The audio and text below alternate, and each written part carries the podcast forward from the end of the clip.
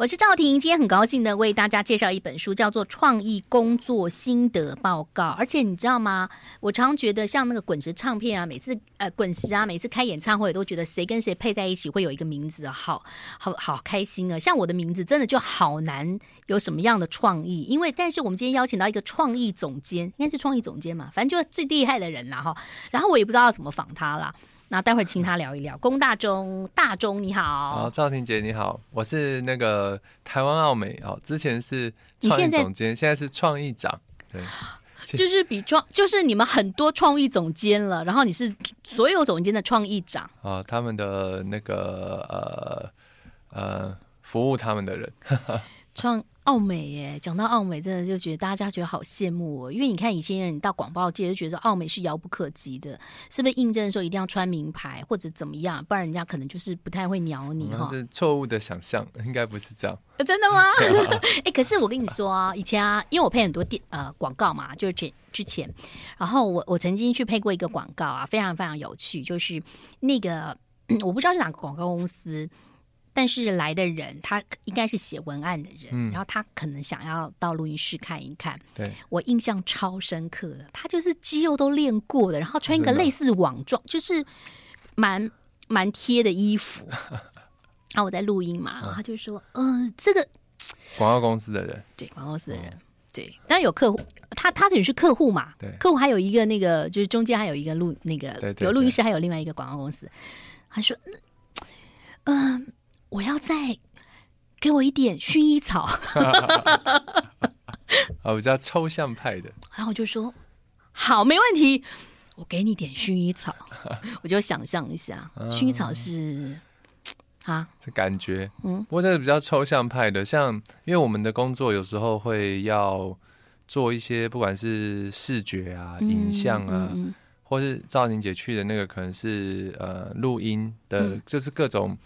等于是创意的执行嘛，嗯嗯，那我们在执行的过程中，呃，创意人怎么样把自己的想想法或是想象，然后去交给可能是摄影师，嗯嗯，可能是导演，嗯、然后可能是呃播录音员，嗯嗯，然后呃去呈现出我们想要的样子。嗯、那这个说说法上，其实有点像是导演在导戏的时候，就是说我们可以提出我们的想象或要求，那这个派别就是。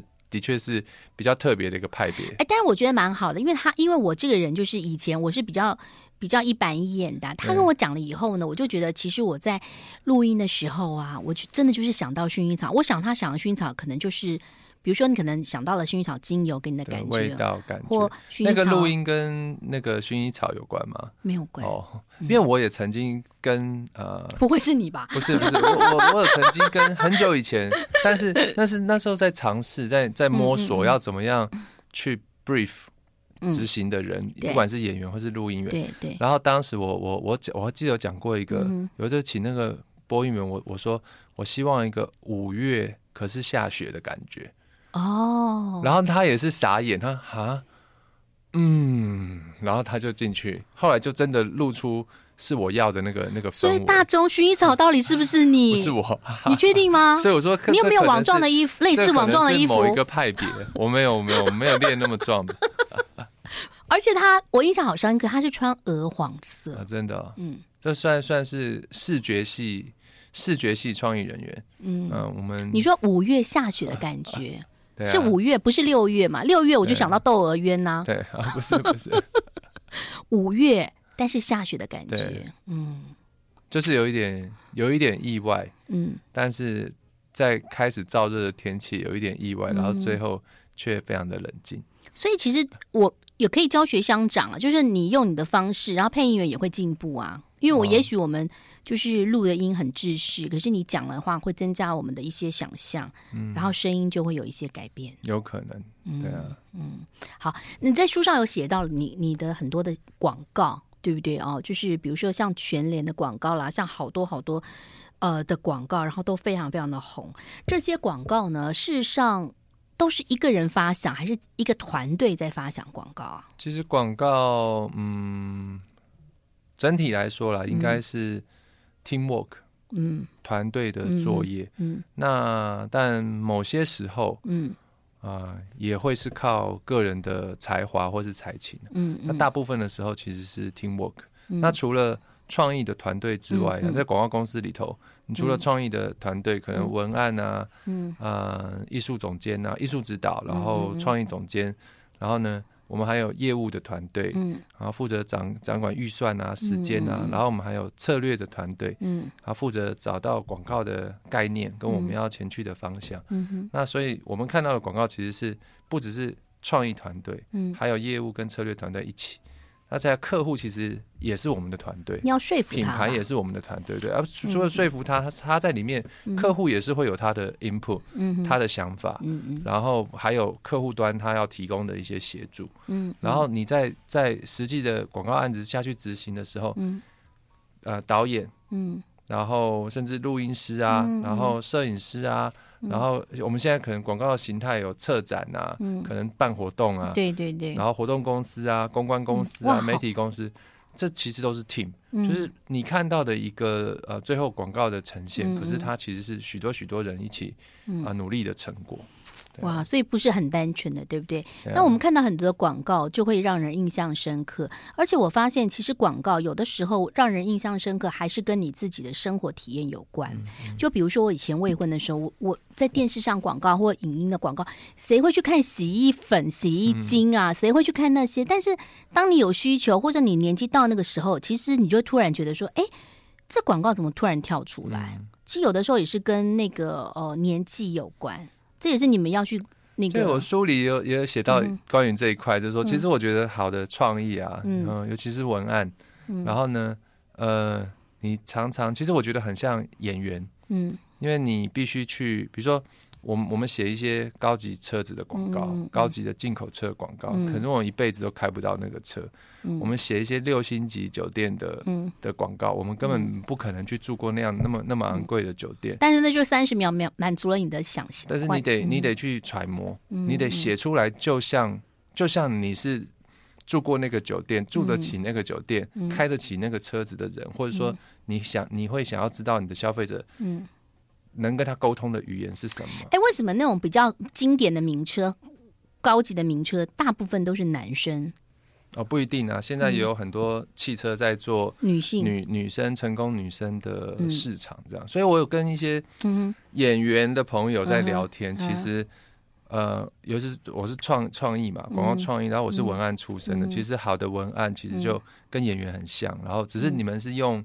演技在表演，嗯、那我们是用我们的笔，嗯，我们用我们的文字在演戏。好，所以，我们待会儿来听听创意是不是可以训练的，同时有一些很成功的广告跟大家分享一下，就是让大家回忆一下，那些都是你们做的广告。好，马上回来。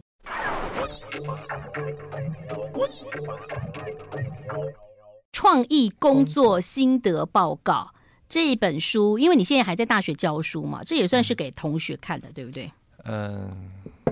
它其实是整理了我做广告创意工作，嗯、呃，满二十年之后，然后在这里头我遇到的，我觉得，嗯、呃，对我非常有帮助的人事物，然后我把我在这个行业里的所知所学、嗯、所感所想，全部我尽可能的把它记录下来。我想要把我自己很幸运遇到这些事情分享给可能会有需要的，想要从事这个创意相关。行业的呃的心血，嗯对啊，那你怎么会做创意呢？因为我看你书上写，你爸爸是将军，哎，啊对不对？军事教育吗？我是有看书哦，我我是有看书哦，完全 不是。我爸是我爸是军人，可是他对小孩子的管教是完全完全的自由、民主、开放。哎，是他没有，他不常在家，是不是？嗯，也不会啊。就是其实我因为我爸爸，嗯。从大概我出生之后几年他，他、是从部队驻守，嗯、然后到在国防部，哦、所以他是上，上下班他也是上下班的，嗯、对。嗯、然后，但是。嗯、呃，像我是眷村长大的小孩啊，眷村大部分的家庭啊、嗯、都非常非常的严格嘛，嗯，然后眷村小孩都很有创意啊，要怎么样骗爸爸妈妈？对对对，下课就要写毛笔。你你应该就是不是从爸骗爸爸回来之前就要坐在那边，然后写毛笔，玩到一半就要做好。你是什么年代啊？我我说我我我同学啦，你是真的真的哪个眷村啊？这么严，在在台北的眷村啊，哦，对啊，那那你要想，我念小学的时候，那个时候是四十年前啊，那个年代差不多吧，对啊，然后吊在吊起来打，绑在树上打那种那个年代，对对，我有被吊在吊起来打过，太皮，小时候太皮，对啊，但但基本上我我父亲对我的的管教其实是蛮非常自由，让我自己发展。然后那那我觉得这个家庭的教育也让我、嗯、呃哦，他本身也是一个很叛逆的人，虽然他是个军人，嗯、然后所以这种管教的方式其实也 也让我，我觉得在个性上吧，就是喜欢做一些比较不一样的事情，然后开始往创业。他很有趣啊，他看你写的那个履历，他会他还会看一下履历就对了。嗯，等你没事做吧。你 看我履历翻那看一看，说哎、欸，有没有写毛笔啊？所以你小时候有写毛笔？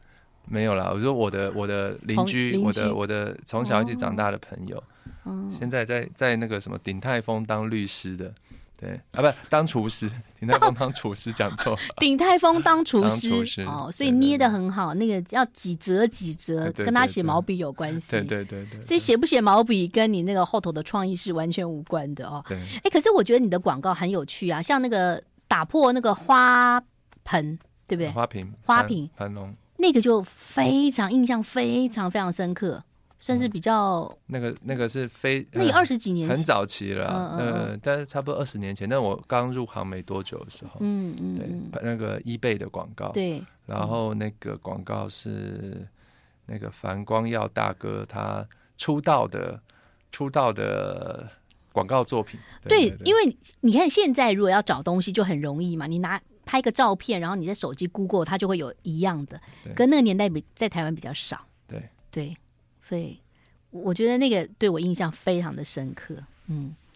嗯，这个创意是怎么想出来的？你有印象吗？呃、那么久了以前，你要讲说那个 eBay、嗯、eBay 的唐先生，嗯、然后我常常想开玩笑说，嗯、唐先生其实是澳洲人，嗯，那 这个这个广告的故事是我们当时在发想这个脚本的时候，嗯，呃、因为我们 eBay 要讲的是每一个拍卖成功的物件，一本、嗯、是那个盘龙花瓶，嗯、它背后都有一个。很有趣的、动人的故事。故事嗯、那当时我们的呃，奥美广告的 ECD 是个外国人，哦，他叫 Mark Berman。嗯嗯。那唐先生其实是个澳洲人，嗯、就是这他这个澳洲人，嗯、他讲了他爸爸的故事。嗯。他爸爸打打坏了一个他妈妈非常非常珍贵重要的东西。嗯。然后他妈妈就非常生气，然后他爸爸在家里的地位就一落千丈。哦。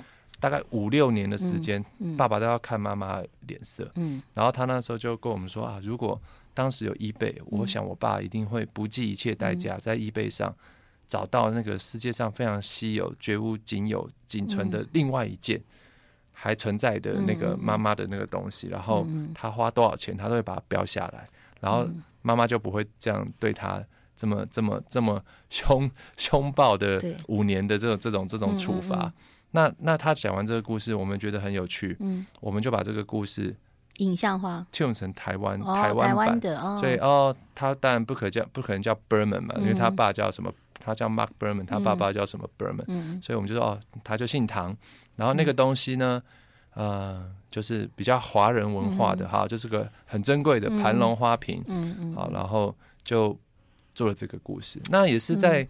这一个那那个广告是当年台湾最红最红的广告，对呀，好，然后也让那个 eBay 的生意就是扶摇直上，它的业绩。嗯、那呃，我们也因此拿了呃一些广告奖。嗯、那也是我第一次觉得说，哇，原来这个是 ECD 这个澳洲人、嗯、Mark Berman 他家的，呃，不能说家丑不可外扬，嗯、就是家里发生的这个小事，嗯、竟然可以被。拿来做成广告，而且成为台湾最红的广告。嗯、那也是从那个时候开始，我开始很认真的思考说，呃，我们身上，嗯，我们经历过的事情啊，生活啊，嗯、知识啊，可能我们谈过的恋爱啊，嗯、我们我们遇到交到的朋友啊，嗯、各种各各样的经验，就是说我们的生活到底能不能够取材，然后成为广告？嗯嗯。那后来这也是我，其实我蛮多的广告。作品的呃创意，嗯啊、呃，其实是来自可能我自己的故事生活，这样、哦、对。所以其实你这个广告还救了我一个朋友，你知道吗？啊、真的吗？他的一个结婚钻戒，他去练瑜伽的时候，他把他的结婚钻戒放在他的眼镜盒里，但是他有放一个橡皮筋，就是发圈套上去。当他换完衣服之后，他发现发圈还在，嗯，钻戒就不在了。哇！他那时候才刚结婚一个月，就是因为你这个广告。他自己再去做一个假的，他先生到现在还没有发现。好，休息一下，马上回来。I like 103, I like radio。欢迎回来，我是赵婷。创意工作心得报告，耶，讲对了。好啦，龚大中这名字真好。就是我以前曾经问过别人说。比如说，人家你知道，我们现在都会乱叫，像赵婷啊，然后这边台湾都会说啊赵小婷啊，什么什么什么的，他们就说干嘛要叫小婷，要叫大婷。所以爸爸取名不会一定要叫大钟，不会叫小钟，哦、对不对？那我妹妹就叫小文，要大文，对不对？小燕要叫大燕，所以你妹叫小文，你叫大钟。对对对。你爸是怎么样？是开玩笑取的，还是他觉得这样好听？大家笔画少一点啊。哦。然后因为那个我们那个工太难写了。哦，我据说，据据据我妈妈说，本来曾经要叫公一跟公二，后来就是说妈妈跟他说千万唔汤哈，然后最后才大中跟小文这样。对，对，因为怕你们写了公就一直在哭吧，你小学的时候一直哭，怎么还没写完哈？所以我现在签名我都不写不签公啊，我就只签大中。大中，对，嗯，好，还好妹妹不是叫小华。然后，因为很多都从中华民国啊这样子，所以你们两个对对对大小对嗯有趣有趣。好，刚刚讲到了那个 eBay，那已经二十年前的。那其实大家比较知道，就是像全联呐，跟多喝水，对不对？对，这也都是你们做的。对，嗯，全联的广告其实还都还蛮创意的。对，嗯嗯。一开始怎么说服他们？还是他们都也觉得 OK？因为他有好多篇嘛。对，有全联先生，但是他还有一些，比如说他可能。五六七月有什么什么什么雨季有什么房台呀？就他真的是蛮贴近生活的啦。最早期都是全联先生，嗯、后来有发展出比如说跟年轻人沟通的全联经济美学，嗯，然后还有全联的中元节，每一年我们中元节的广告也都、嗯、呃非常 非常受呃消费者的欢迎，因为我们颠覆了。呃，以前人们看待中元节的一些方法，嗯、然后然后用一些新的方式在跟消费者沟通，嗯、所以全年的中元节也是大家还蛮蛮蛮期待的广告。嗯、那我觉得，我觉得全联的嗯广告之所以特别，嗯，我觉得是来自于全联这个企业、嗯、这个品牌很特别，嗯，那那那呃，然后他有他坚持的呃要做的事情，就是。嗯就是因为我跟那个李敏雄董事长长，哎、嗯，李敏雄董事长经常开会嘛，嗯、然后那他说，其实他做全年的这个、嗯、这个事业，哦，他还自己开会，对对对，早早期的时候，嗯、然后他跟我们讲说，嗯、其实因为他他也有房地产，嗯、呃，建建设公司，公司然后也有银行，嗯、对，他就说，其实全年的这个事业对他来讲，他并并没有想要靠全年的这个呃事业来赚钱，嗯、那对他来讲。他当时接手全联是要、嗯、呃照顾，嗯，就是原本他是军工教福利中心，嗯，然后转型成民营的，嗯，那他是要为了嘛照顾这这里里面原本的员工，嗯，嗯。然后以及他觉得哎、欸、做这样子的通路的事业，嗯、他可能他有一个机会，就是可以啊协助台湾平抑物价，嗯，然后呢能够让消费者，嗯，台湾人买到就是说呃品质好，嗯、但是价格可以相对。便宜的东西，嗯嗯、这是他的初衷。嗯、然后呢，那赚来的钱只要能够呃，就是照顾这些这些消费者，嗯、其实呃，这些他原本的员工，嗯、他觉得就 OK。嗯、所以我觉得他是很有使命感。然后，然后，所以他省下所有经营上的各式各样的成本，去压低那个那个成本。然后，于是他可以一样的东西，他可以卖比较便宜的价钱给消费者。嗯、这是他一直在做的事情。甚至很多人呢，家里头小人口嘛，不太可能去一个。大批发的，一买就买个六盒、二十盒，可是你就可以买。它零售还是可以买便宜。那所以像我们我们第一年的广告，那时候就呃做全年的广告，第一年就拿了广告的最大奖。嗯，然后我们当时就是做说全年呃一个全年福利中心的豪华旗店旗舰店，嗯，它这个旗舰店是怎么样呢？嗯，它什么都没有，嗯。啊，没有宽敞的走道，没有明亮的灯光，啊，那个没有那个呃店员没有漂亮的制服，然后然后没有什么很美丽的货架，然后也没有停车场，然后也没有什么各式各样的服务，什么都没有就对了，什么都没有，因为我们要省下钱，然后给你。更便宜的价格，最便宜的价格。那台湾的朋友就很吃这一套啊，就觉得很棒啊。他会很有说服力嘛？嗯、对啊，有说服力啊。那那那其实大家都说这个广告很好，嗯、但是这个广告为什么会会好？嗯，其实是因为这个客户这个品牌、嗯、它本身很特别。嗯，所以我在讲说，其实全联广告的成功有很大部分的原因是来自于有一个非常鲜明的一个事业体，它的品牌以及那我觉得。呃，李敏雄董事长也是，我觉得很有怎么讲，很有眼光了，很有 sense。就是说我书里也有写到说，怎么样挑选广告，就是说好的广告就永远是与众不同的广告。哎，那我想问你，有一些广告就是二十年、三十年都没有换，会不会也算是它的一个标志了？就是我们小时候就一直看的那些广告，你知道，就是那些人，然后呢，有些人在当兵，他还一直在当嘛，哈。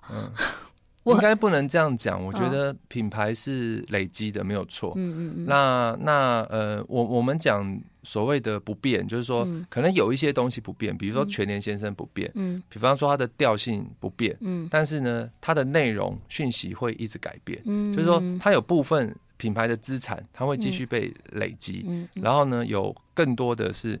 你在这个不管是市场的变动啊，什么状态之下，你去产出新的东西，新的沟通的语言。可是你永远在做新的东西的时候，你要。提醒消费者说：“哎、嗯，这个还是我，嗯、你还不记得我们本来有一些共共同的一些记忆。所以像有些东西有改名字了哈，就是我是听到我们气质提醒，我才知道有个东西改。你知道有一个东西，就是有一个我们平常用的哈，它改、啊、那个是我们的客户哦，的是吗？对，对对，是你们的客户嘛？就是牙膏嘛，对牙膏的，他改名字了，对对对对，然后他就是不断的就用一个歌。”可能用歌会比较容易让大家知道。那个那个那个他改名的 campaign 是我们做的。哦，嗯，好。我刚刚要补充一下，我还没讲完那个全年，就是就是李敏雄董事长。因为其实好的广告就是你要呃，像我们呃奥美的创办人叫大卫奥格维，他讲过一句话，他说成功的开始是勇于与众不同。嗯，好，那但这个话很吊诡，就是说他不是你你。勇于与众不同，你就会成功哦。嗯，他是说，你勇于与众不同，你才有机会开始成功。嗯，如果你的广告是 Me Too，嗯，是跟人家一样的东西，嗯，那你连成功的机会都没有。是，那李敏雄董事长他在挑选我们的提案的时候，嗯，大家都说，哎，为什么全员广告这么好？嗯，那是因为。这个董事长非常 非常勇敢的，嗯，他很敢，他挑选，他挑的时候，我们就提三个 idea 或者两个 idea，我要挑，我要这个 idea。那问他，哎，那为什么你觉得这个 idea 比较好？他说，这个 idea 很好，因为这个 idea 跟别人的不一样。嗯，对啊，所以我觉得有一个好的客户，他有好的眼光，但是他也不是说真的什么创意大师，可是他知道广告就是要跟人家不一样，创意就是要跟人家不一样，所以他要挑跟别家不一样的东西。所以有时候。哦、呃，要成功，他其实就从细节就可以看出来。就像很多人在挑选歌手艺人的时候，就是说已经有了一个周杰伦，我为什么要再教挑一个周杰伦呢？所以要与众不同，对才可能会迈向成功。好，休息一下，马上回来。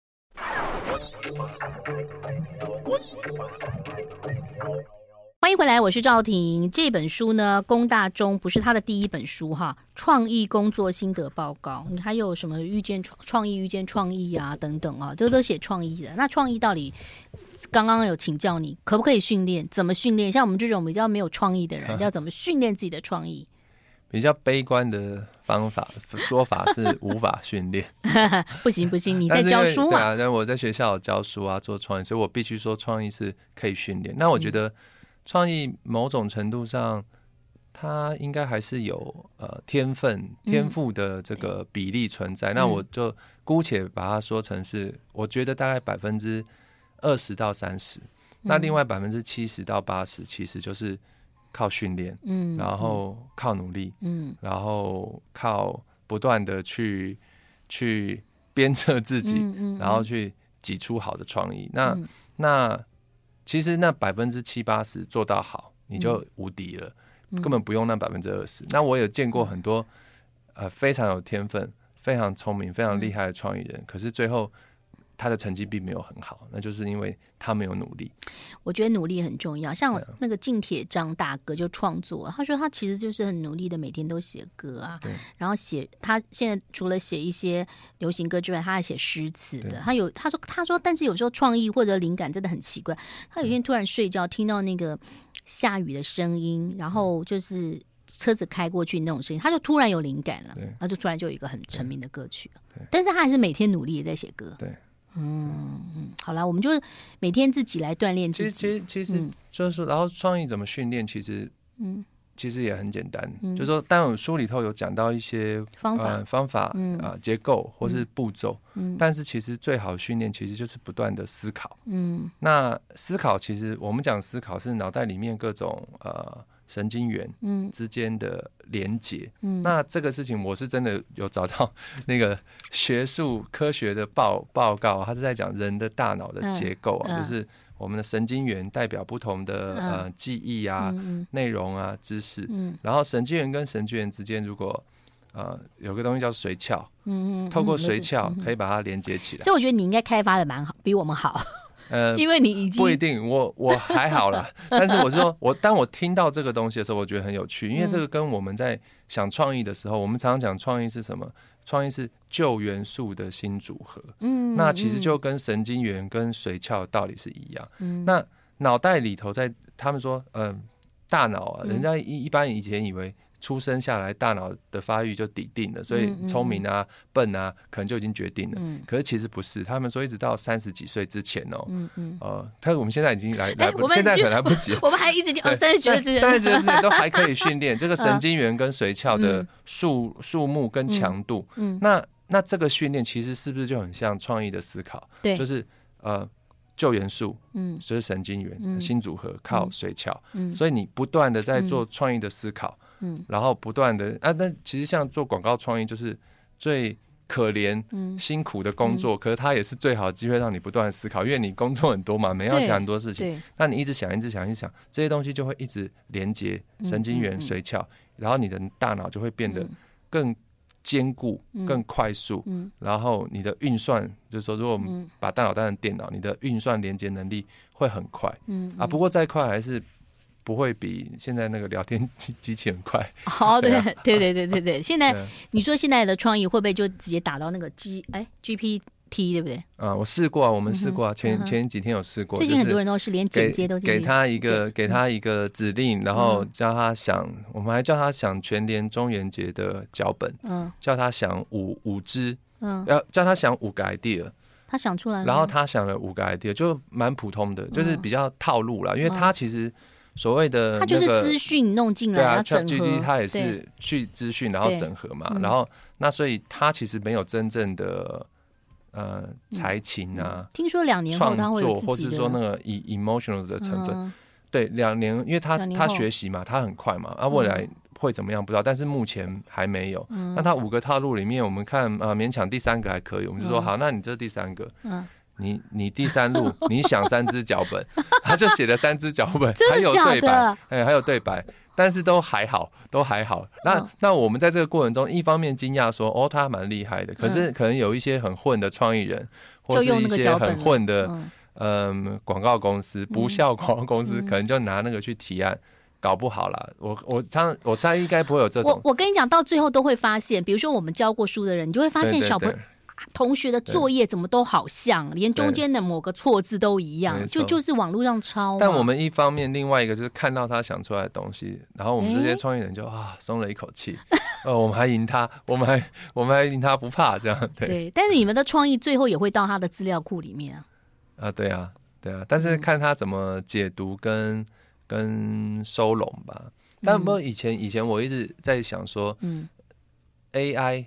到底能不能取代创作？嗯、因为有些比较比较劳力的，或是一些呃时间性的工作，嗯嗯、那可以之后可能会被被 AI 像像人家讲说，甚至银银行家，嗯嗯、然后律师、会计师、嗯嗯、这些都会被 AI 取代。那我以前一直觉得说，创意的工作、创作的工作，应该不会，嗯，但是这个现在其实也是大问号，因为在在日本已经有那个那个 AI 的呃小说，然后入围入入围了那个日本的文学奖，对啊，会不会你下次来的时候，我会问你说，请问你是 AI 还是本人来？啊、其实这本书是 AI 写的，没有了啊，好，休息一下，马上回来。I like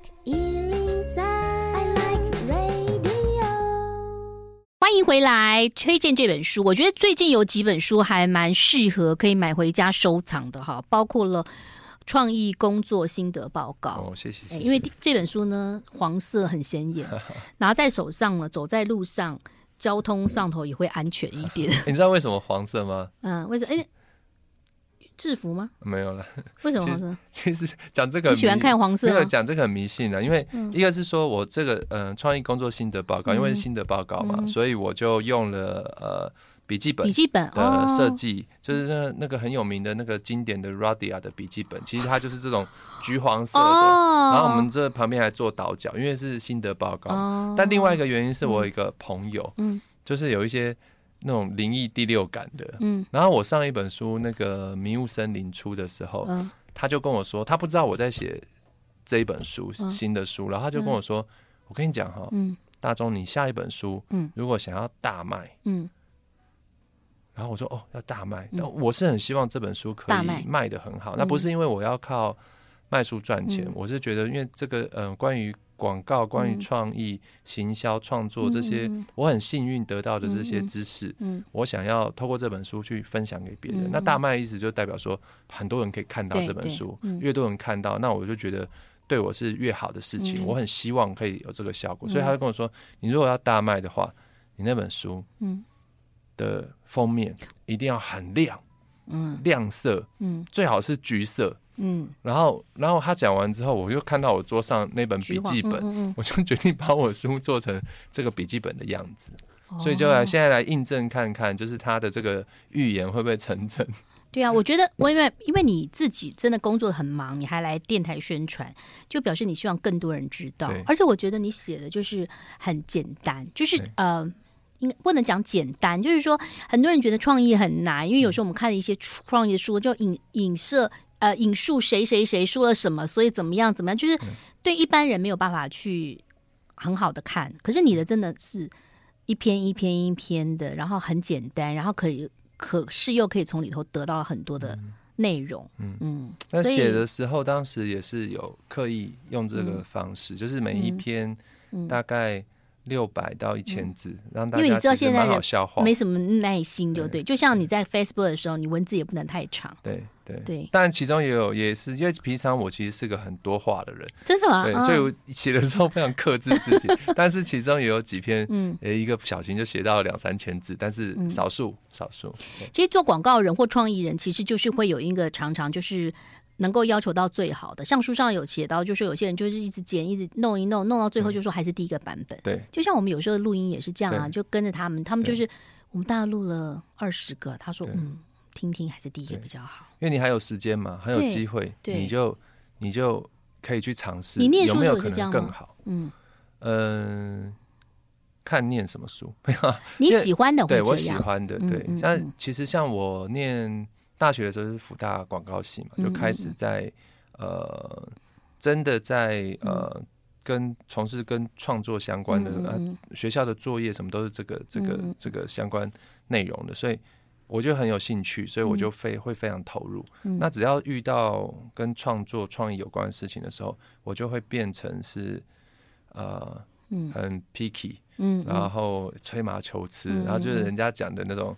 完美主义者，甚至可能会有一点呃强迫症，嗯，但但是就是仅止于在在在工作上，所以你就很很早就知道自己的个性，然后也找到适合自己的工作嘛。你知道有些人三十几岁还在摸索，不知道说我。这个我觉得，这个我觉得自己蛮幸运的，嗯、就是说，就我以前刚入行的时候，呃，我的当当时的 ECD 叫杜志成，嗯、老我们就叫他老杜，嗯、然后他现在是一个。一言堂，另外一个广告公司的书上有写他对创办人，然后他就跟我们说，他就跟我们讲说，因为他是他是建国中学毕业的，我也是建国中学毕业。哇，那大家我们我们嗯、呃、学校毕业的很多同学啊，我们的同学大概都是很律师啊，嗯、然后医生啊，医生啊，嗯、或是会计基金操盘手啊，会计师啊，好厉害哦，对对对。嗯、然后他说，像我们这种。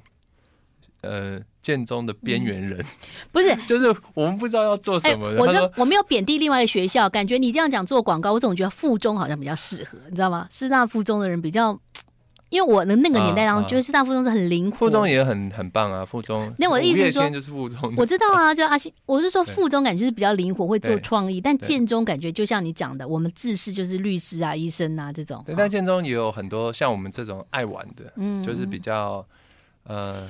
比较天马行空、自由派的这种学生，嗯。嗯、那呃那时候老杜的说法就是，像我们这种边缘人。社会边缘人哈，就比较适合来做 来做广告这个行业。说好好险，他说好险，世界上有这个行业可以容纳我们这些边缘人。哦，很棒啊！哦，我们现在讲的是那个三十年前的建中哈，大家不要跟我们抗议，对不对哈？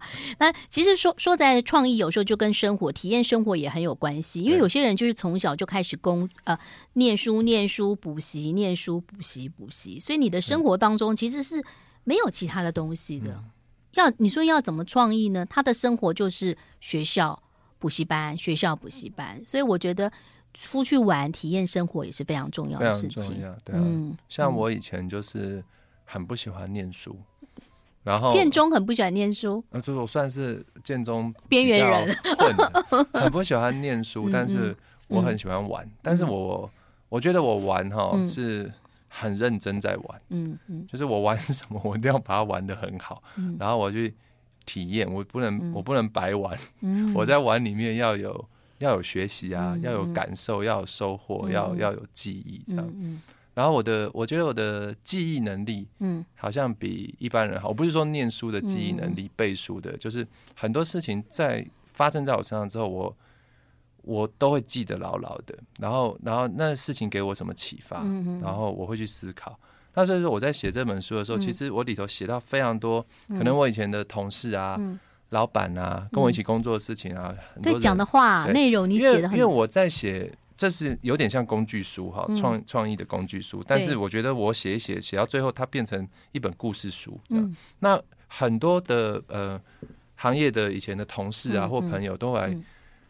嗯看到这本书之后，他还跟我讲说，他们很佩服我的记忆力。他说，为什么可能十几二十年前发生的事，可是被我写起来，好像昨天才发生这样。对，所以呢，这个记忆力很重要，这未来写回忆录也很重要。没有时间了，有一个问题，如果你想知道答案，就买书吧。客户在说，你有没有在听？到底要不要听呢？哈，看书就知道。谢谢龚大中，谢谢大中，拜拜。谢谢赵婷姐。